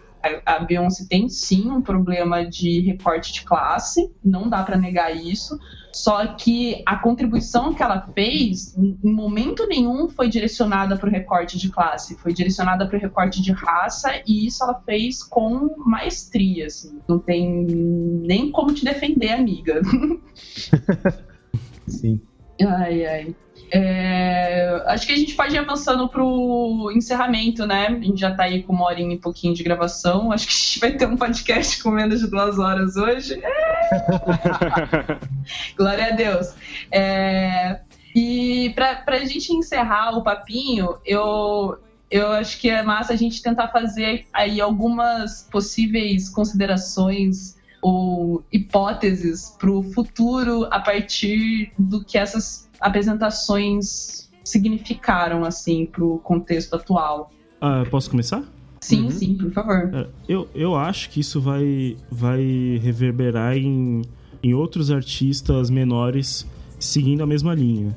É, acho, acho que também que vai acontecer um pouco daquele processo meio triste da indústria cultural, né? De, das coisas irem sendo é, di- digeridas e, e, e, e sendo replicadas e dissociadas do discurso original. Mas acho que isso também faz parte e, e tudo, na verdade, se manifesta dessa forma, então não seria diferente nesse caso, assim. Uhum. É, mas eu acho que isso vai iniciar uma, uma nova onda, assim, ao mesmo, a- é, parece que os anos que a gente vive, parece que da mesma forma que teve um, teve um, um neo-ateísmo, um neo-feminismo, agora a gente tá, tá tendo, vai ter uma onda de, de neo-militância negra. sabe? Sim. Eu acho que, eu acho que, que, que vão ter, vai ser um reflexo muito positivo, mas que daqui a alguns anos acho que vai, vai, vai se esvair de novo e acho que são ciclos, né? Faz parte também. Uhum. Sim, eu, eu, eu acho que vai, socialmente falando, vai ser bem, bem nessa linha também, concordo com o Pedro, de que vai, vai contribuir com certeza para que as pessoas falem mais sobre isso, porque eu estava comentando até esses dias atrás que os Estados Unidos, apesar de eles serem bem avançados em termos de empoderamento negro do que a gente, né? Tipo, por exemplo, um negro, um policial matando um negro lá causa revolta, que é tipo cotidiano, né? Uma terça-feira. é uma terça-feira.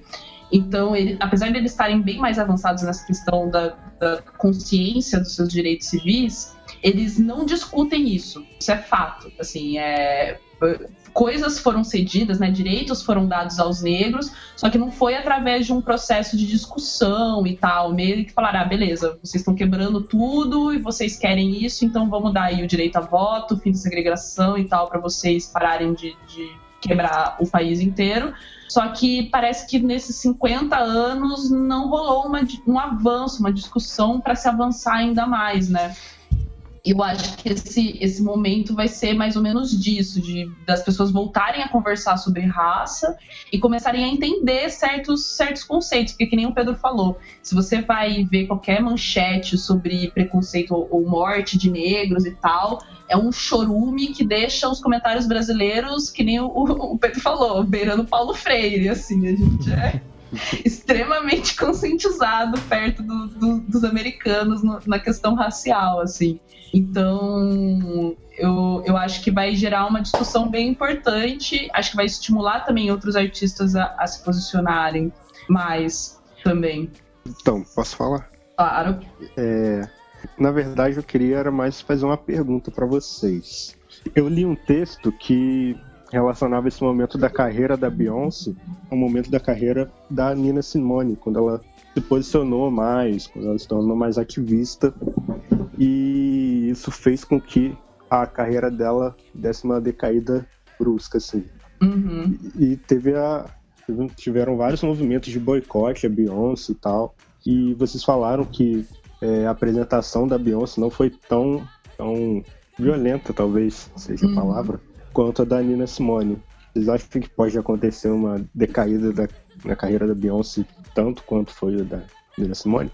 Olha, cara, eu não sei, eu não sei se é o mesmo texto que eu li sobre isso, mas eu vi um texto que fez uma análise bem interessante e eu concordo. Que a Beyoncé, ela tem um capital midiático muito maior do que o da Nina Simone na época. Assim, a Nina Simone é, é uma grande artista, foi, mas ela era ainda é, muito invisibilizada, assim. Ela era muito maior do que as pessoas davam crédito para ela, sabe? O que não é o caso da Beyoncé. A Beyoncé ela já tá tipo, muito bem estabelecida, muito bem, sabe, pautada. E eu acho que ela tem um capital para gastar, sabe, nisso. Um capital midiático que ela pode gastar nisso. E também acho que ela não é burra e que ela deve estar ciente desse risco que ela está correndo. E eu realmente espero que ela esteja pensando em, em maneiras de fazer com que isso não aconteça. Porque ela é talentosa. Tipo, assim como a Nina Simone, ela, a a Beyoncé, ela é uma mulher extremamente talentosa. Ela é- foi, inclusive, tem um prêmio de compositores americanos que a Beyoncé foi a primeira mulher a ganhar. Então, assim, é, é uma coisa muito louca. Ela, ela é muito boa mesmo, assim, com- como escritora, como compositora, como per- é, showgirl, né? Performática, ela é fantástica. Então, eu acho que ela vai conseguir balancear bem esses lados. Eu espero, na verdade, que ela consiga balancear isso, que ela. Eu não acho que ela vai parar de fazer música a la single ladies, tá? Sabe? Tipo, essas músicas pop pra todo mundo. Mas eu acho que ela também, agora que ela viu que Formation saiu e que as pessoas não necessariamente estão conseguindo boicotar ela, que ela vai começar a abrir mais as asinhas. Porque isso, na verdade, vem desde o último CD dela, né? Tipo, não sei se vocês, vocês não ouvem Beyoncé, não sei se vocês acompanham Beyoncé. É, eu não. Não muito. Mas o, o último CD dela, ele é muito bom, assim, ele já traz vários questionamentos é, de empoderamento da mulher traz alguns questionamentos sobre empoderamento negro e então é uma coisa que ela está construindo. Eu tô vendo uma construção nela sobre isso. Ela questiona inclusive mídia, padrões de beleza e tal. Eu, eu- vocês deveriam escutar mais Beyoncé, amigos. Acho que É. tá faltando um pouquinho. do- tá faltando Queen Bee na vida de vocês, assim, sinceramente. Ouve que é bom, assim. Vamos É. mudar isso. Porque, porque é, bem, é, bem, é bem interessante. Então, eu acho que com ela não, mas eu tenho preocupações com relação ao Kendrick. Eu acho É. que ele vai ter que manter o game dele assim muito alto se ele quiser continuar sendo midiático assim. Tipo não que ele queira ser midiático mas para ele manter pelo menos o nível de, de visibilidade ou aumentar o nível de visibilidade dele ele vai ele vai ter que meu ter uma maestria bem grande assim.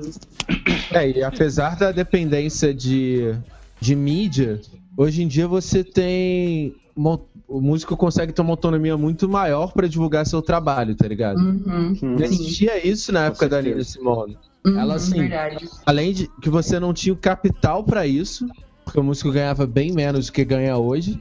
Você vê até pelo documentário, assim, ela tinha uma situação ok, mas não era absurdos, até porque ela, ela vinha logo depois da época da segregação racia- racial e tal.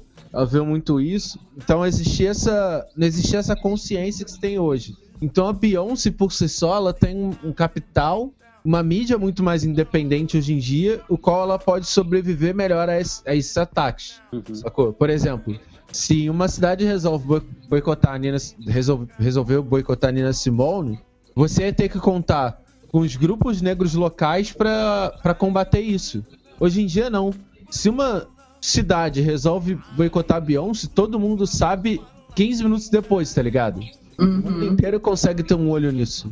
É, eu acho que também tem a questão de que, assim, a Beyoncé, ela é, ela é, por exemplo, casada com o, com o Jay-Z, não é? Uhum. E, o- e o Jay-Z, eu imagino que ele, que ele cante numa forma de rap muito da realidade negra também, né? Assim, eu já, eu já ouvi aquela Nine Nine Problems e me parece... eu não- é que eu não- é que eu- o lance de rap americano é que, mesmo você falando inglês, é muito difícil entender o que tá sendo dito. Você tem que olhar a letra mesmo, né? Eu pelo menos acho, É. né? E, mas então, eu nunca peguei pra ver com calma, mas me parece que sim. Então, assim, se por um lado ela, ela perde um- uma fatia do público, ela ganha outros, assim. Tipo, às vezes um- um- uma pessoa que, que, que ouvia o, o, sei lá, pegando o Jay-Z pra fazer um paralelo, mas não ouvia Beyoncé, hoje talvez passe, vai passar a ouvir Beyoncé e, e, e, e, sabe, enquanto É, que nós ela mesmos perde... já fomos intimados aqui, né? Exatamente, exatamente, ela Ai, paga... gente, para. Não, vou fazer um quiz no próximo episódio de Beyoncé. Quero ver todo mundo arrasando. É, é, é, o, que, o que é curioso é que, assim, é, me parece assim, que muitas. Tem muitas. Assim, tem, eu, eu, eu gosto de falar que tem, tem alguns tipos, formas de, de, de aproveitar a música, né? E, e tem um- alguns, alguns artistas que, que a forma de aproveitar a música deles é mais muito mais com o corpo, muito mais de dança, né? E a, a Beyoncé até então me parecia se enquadrar mais nessa, nessa categoria, assim, uma... Não que você precisa dançar pra ouvir Beyoncé, mas você geralmente é uma pessoa que gosta de, de, de, de- não só de ouvir, mas de dançar também a música, de, de né? Ou Enfim. de só ver a É, performance. é porque, De na ver verdade, não dá pra também. você ouvir Beyoncé sem dançar, assim. Eu desafio vocês. eu desafio vocês a ouvir Beyoncé e falar, nossa, Luísa, eu ouço essa música, me dá vontade zero de dançar a música. É impossível, Você nunca vai cara. saber. Ufa, então, então, não, então não tô falando merda aqui. Então, é, então pensando por, é, por esse lado, é, é, engra, é engraçado uma, essa mistura, né? De, de uma música dançante, politizada, né? E é uma mistura interessante também. Sim, Realmente fico curioso do que, que isso vai, o que, que isso vai gerar, né? Mas é muito interessante essa mistura. É porque até É mais uma plataforma pra, pra protesto, né? Até Sim. pela performance que ela fez no Super Bowl. Sim, mas eu acho que isso começa a tornar, que nem eu falei, começa a tornar essa a- esse tipo de conversa muito mais naturalizada, sabe? Que nem o Pedro falou, existe muito risco e na verdade isso vai acontecer da pauta ser um pouco esvaziada, das pessoas tentarem limitar esse, essa abrangência né, da, da temática através do esvaziamento. E realmente isso é muito possível e provável né, que aconteça.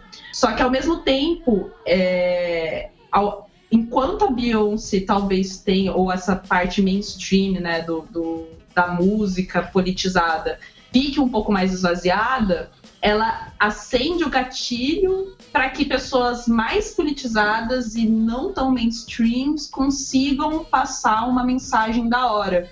Eu acho que é isso que o, mais, o que socialmente vai ser mais massa, assim, de, de você ver as pessoas falando assim, ah, ok, cara, o meu cabelo é, é bom, eu, as pessoas, a polícia não deveria estar tá atirando em negros e, e tal, tipo, mantém, começa o discurso aí e daí depois você vai levando, ai, por que que isso acontece? Por que que negros são mortos? O que que tá acontecendo? Você começa a despertar a sua sensibilidade para outros discursos, assim, que antes você tinha uma repulsa maior. Eu acho que isso vai ser uma consequência muito, muito, muito, muito boa dessas apresentações, da, da, no caso da Beyoncé. E no caso do Kendrick, eu acho que ele leva, eu, ele apela muito mais para a base. Assim, eu acho que isso vai muito mais direcionado para os negros. Eu acho que esse, o discurso dele de empoderamento, ele tem o poder, ele tem a, a possibilidade, né, o, o potencial de justamente fazer com que mais negros não deixem a pauta ser esvaziada, porque ele é muito direto, ele é, meu, esse cara é fantástico. Outra coisa que eu, eu vou indicar, tipo, meu, ouçam Kendrick Lamar, sério, tem um, uma música dele que é com Flying Lotus que chama Never Never Gonna Catch Me, que Never Catch Me, que é um, uma música assim, que você ele fala assim, a Life, Life and Destiny. É, olhe para olhe para dentro da minha mente, você vai achar curiosidade, filosofia, hipersensibilidade. Tipo, meu, o cara tem um discurso muito profundo, assim. E, e ele apela justamente para a base, sabe? O trabalho dele uhum. tá lá com a base, com a galera de Compton, com as outras periferias dos Estados Unidos. Sim. Então, eu acho que ele, é, ele vai dar um balanço, assim, é, essas duas vertentes musicais, eu acho que vão conseguir se balancear bem nesse negócio de deixar o, a pauta visível e de não deixar que a pauta seja completamente esvaziada, sabe? Eu acho muito importante celebrar o Kendrick e não deixar ele cair no esquecimento por causa disso. Uhum. Assim. Só, só uma notinha, se você chegou até aqui no cast, você já ouviu Kendrick Lamar e Beyoncé bastante, assim, na trilha sonora. cara, e esse CD novo dele tá. Eu, na verdade... eu, eu não conhecia e, cara, o CD tá sensacional, cara. Tá é, na, na, verdade, eu acho que você ouviu apenas isso, assim. Beyoncé Kendrick Lamar. Boa. Mas é ótimo, cara, é ótimo mesmo.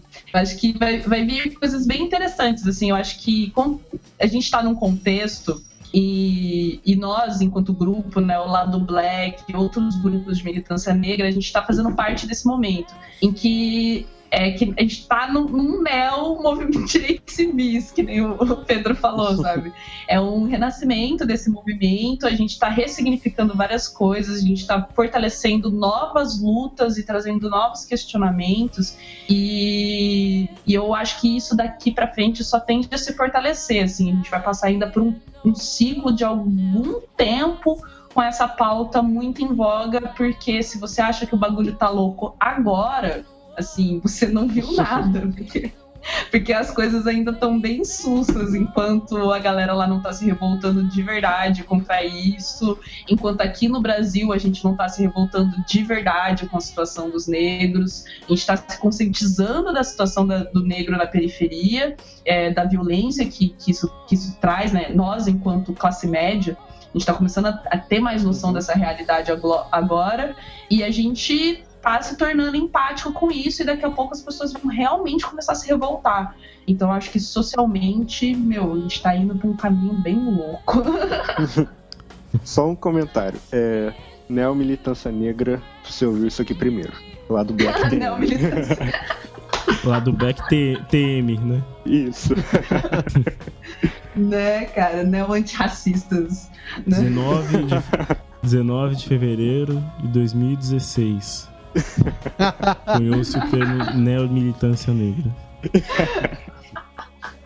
Não, não foi na Wired, como quase todos os termos. né? Ah, Foi na Wired, não sei o lá. Lá do Black. Lá do Black. É, eu acho que é isso, né, meninos? Alguém quer fazer mais alguma observação? Não, eu é, acho que eu só queria fazer comentários sobre, sobre o programa em si, do lado Black. É, eu queria pedir publicamente desculpa pelas vírgulas sonoras no episódio 2. Minha, minha caixa de mensagens é, de- no Facebook. Não dá pra dizer que lotou, né? É muito, é muito estrelismo, né? Foi, algumas pessoas vieram, vieram elogiar os programas e tudo mais. E, ó, posso fazer uma crítica? Não sei o muita vírgula, a vírgula tava cortando, não sei o que. Galera, foi mal, né? Tamo- tô- estou aprendendo, estou experimentando. É, estou desconstruindo também. isso às vezes requer um certo, um, um- um certo arriscar, se arriscar, e nessa arriscada a gente. né, Mas, né, também, né? Paciênciazinha aí, né? Pá, é isso, né? Fica tranquilo, mas pode continuar fazendo feedback, crítica, pode não, deve. Quem não tá fazendo, cara, vai lá, me enche o saco ou posta no lado Black mesmo. Assim, a gente tá, tá focado aí pra realmente pra, meu, tem que bater de frente com, com os podcasts foda. Então, pra isso a gente realmente precisa de muito de, de da sua contribuição, da sua sugestão, sua contribuição monetária também aí. Tô Se brincando. quiser. É, do Patreon aí do. tô zoando. Patreon do lado Black. Não, tô zoando. Mas, enfim. Então, podem fazer críticas, sugestões. Aliás, mandem e-mails. A caixa do, do lado Black tá vazia, vazia, né? É, então aí, contato Ai, arroba ninguém lá- manda e-mail mais hoje em dia. Ninguém manda. Não, pô, mandam aí. O manda... e-mail morreu? É, morreu, sei lá. Meu, manda uma carta, escritos volantes. Pô, é, escritos volantes. Né? Sabe, É, bota- já, come- já começa, já começa o, o e-mail falando, né? é, escritos sociais. É, vai tá lá, escri- apagar, Loren Y, Dollar City apagar Amet. em 40 minutos. Essa piadinha foi pra designer. Cara, Né, é, Pô, mas eu, eu, fico, eu fico lá sedento, lá, pô, vamos, né? Vamos ver se chegou um e-mail aqui, quando chega só spam, né? Então, cara, lado black, arroba, aliás, contato arroba ladoblack.com.br, manda e-mails aí, pô. Fala assim, ó, mandei um e-mail, oi. Aí a gente vai ler aqui no ar. É, cara, a gente já comprou o domínio e tudo. Enquanto vocês não mandarem e-mail e a gente não tem site, a gente tá gastando dinheiro à toa com vocês, sabe? Pode, pode comentar na postagem também, mas manda, manda um e-mail junto, assim, só Manda pra... oi, é. Fala um oi. E aí, galera? Tudo bem com vocês? É... Mas é, mais alguma coisa, Pedro? Não, só também curtir a página lá, do lado black, a gente tem postado bastante coisa. É, a gente tá com quase 400 curtidas. Uhul. Nossa, cara, se chegar até 500, não sei o que eu vou fazer, cara. Eu vou, tipo, vou pensar numa coisa divertida. A gente podia, pens- podia pensar numa coisa divertida pra se a gente chegar em 500 curtidas, né? Um, um, um videozinho de agradecimento, todo mundo junto, sei lá, alguma coisa assim. Só pra estimular É. as pessoas a curtirem. É, ia ser, ia ser da hora. Ou, ou sei lá, eu tiro as vírgulas sonoras. Né? Não vai ter mais vírgula sonora. Não, se, as pessoas chegar, se a gente chegar a 500 curtidas, a gente revela aonde que o, o Chino deixa o microfone dele. Eu acho válido. Acho que a gente tem que divulgar isso pro mundo. Preciso saber. É segredo, olha. Se a gente chegar a 500 o Chino curtidas, a gente vai divulgar. microfone dele. Cara, eu queria, eu queria também, é, em nome de todo mundo aqui, agradecer a página Levante Negro por ter divulgado nosso, no- Boa. uma postagem nossa, Sim. nosso programa. Foi super, foi super Unidos, bacana. cara. Com certeza. Isso foi do caralho. Do caralho. O que a gente vai fazer com É, inclusive Boa. curtam a página do Levante Negro também, porque eles Isso. postam coisas ótimas, eles sempre fazem postagens históricas, é, de afro do dia. É, meu, é, é uma coisa linda atrás da outra, assim. Eu, eu, inclusive, se vocês forem ver na nossa página, tem vários via Levante Negro, ficou super tudo lá. Uma coisa louca. Cara, é, pá- páginas pra se curtir. Levante Negro. é, tem, tem História Preta, Fatos e Fotos, acho que é isso. Uhum. É, mu- é muito, essa página é muito boa. Ela posta sabe, umas coisas, como o nome diz, né? De história, negra e tudo mais. O que mais? Vocês têm mais alguma pra indicar? E, peraí, peraí, vamos só passar a vinheta. Qual é a boa? Qual é a boa? É o quadro que a gente inventou aqui. né? É, o quadro que a gente Você viu inventou. primeiro aqui. A gente inventou, a gente não apropriou, até porque não existe apropriação. É. Então, Todo, todo episódio a gente vai reforçar isso, né? Deixa eu Vinheta- vinheta não tem dono. Vírgula não tem dono, vinheta não tem dono, nada tem dono. Mas Sua nossa, casa tem, também não. é, tem altas páginas massas, cara. Empodere duas mulheres, afronta. Tem, tem a do Sistema Negro também, Uhum. coletivo Sistema Negro, que é ótimo em termos de conteúdo. Ah, É. du- duas páginas para vocês acompanharem é, notícias que a mídia americana não divulga muito. É, tem, a, tem a US Uncut. Ela é uma página bem assim, daquela pegada da galera do, do, do movimento Tipo, mídia ninja? 1%, não, 99%, por- Ah. 99%. Aham. Occupy. Assim, não que eles falam disso, mas é aquela pegada, aquela esquerda americana esquecida, né? Que é quase palavrão nos Estados Unidos falar, falar também é.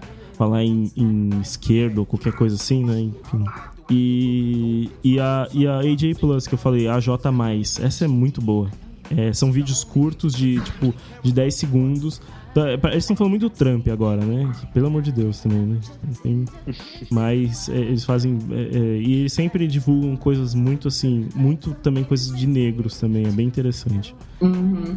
É, então, eu queria indicar para as pessoas que a gente comentou no episódio, e se alguém não viu, eu queria muito indicar que as pessoas vissem o documentário da Nina Simone, que é maravilhoso, assim, maravilhoso num nível difícil de ver, sabe? Acho que eu vou até ver ele hoje de novo, depois terminar a gravação. Ops, cachorro.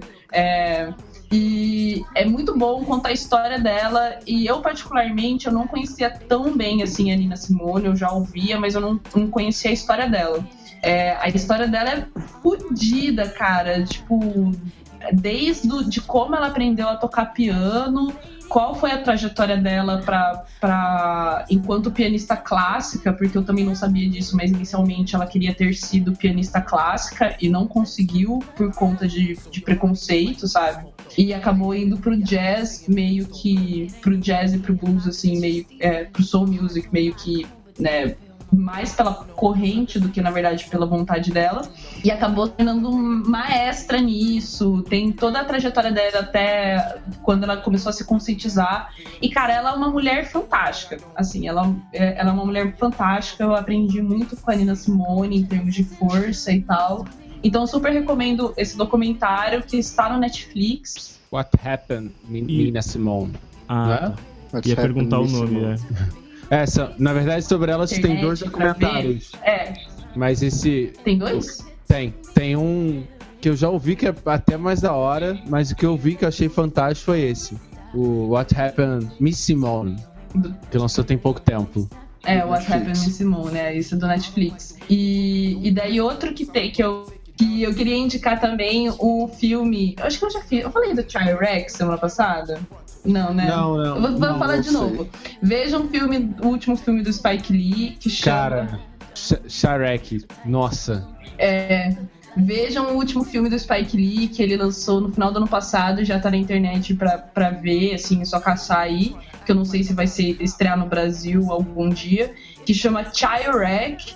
E é, meu, fantástico. Ele fez uma releitura de uma, de um, uma história grega, na verdade, passando em Chicago, no- também no contexto de gangues, no contexto de gangues e tal e que a- as mulheres da cidade resolvem acabar com a violência fazendo uma greve de sexo. Então, meu, é fantástico. Tem o, o Samuel L. Jackson no filme e é muito bom mesmo, é muito bom mesmo. É bem divertido, bem no estilo do, do Spike Lee e ele dá uma, ele traz uma reflexão bem da hora, assim, eu indico. Procurem aí. Chai Rack. É isso, pronto. Entendi, é tipo, é tipo o Rei Leão, só que em vez de se passar com leões falantes na África, é nos Estados Unidos. E em vez da história ser o Hamlet, é uma história grega.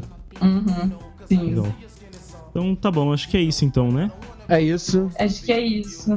Eu ia indicar É. o filme, mas a Luísa indicou, então Desculpa. Luísa, como sempre, né? Roubando indicações das pessoas. Roubando indicações.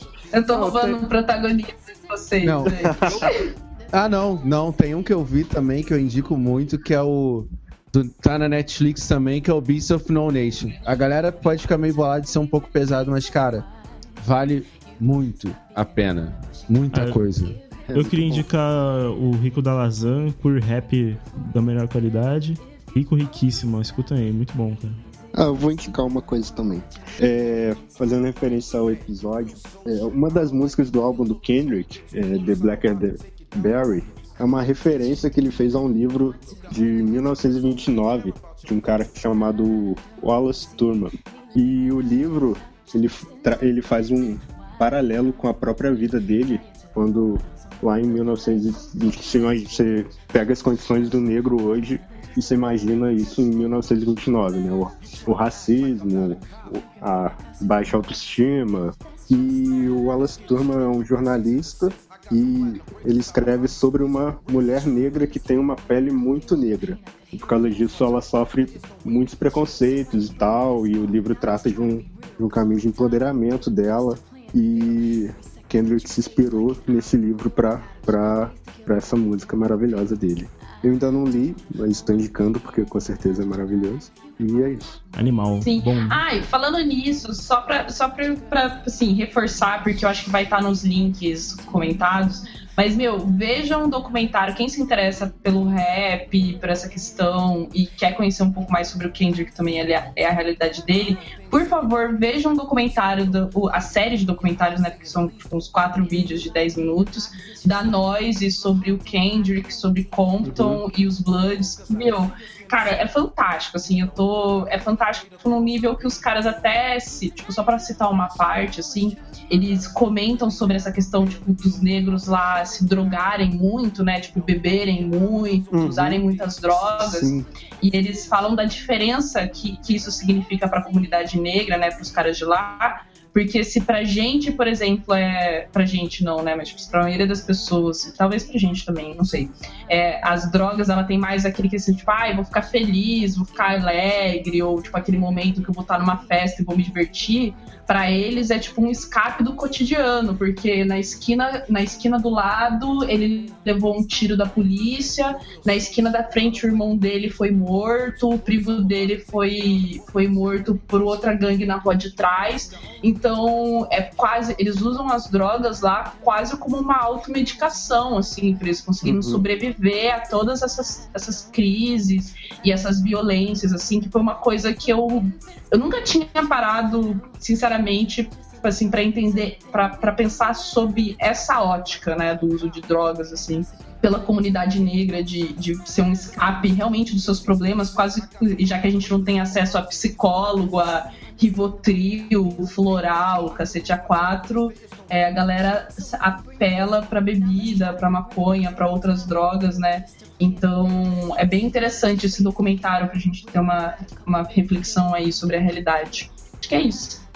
É isso. Fechou aí, galera? Isso aí. Fechou. Falou, galera. Então, Tchau. Falou, galera. Uhul. Tchau. Tchau. Até mais.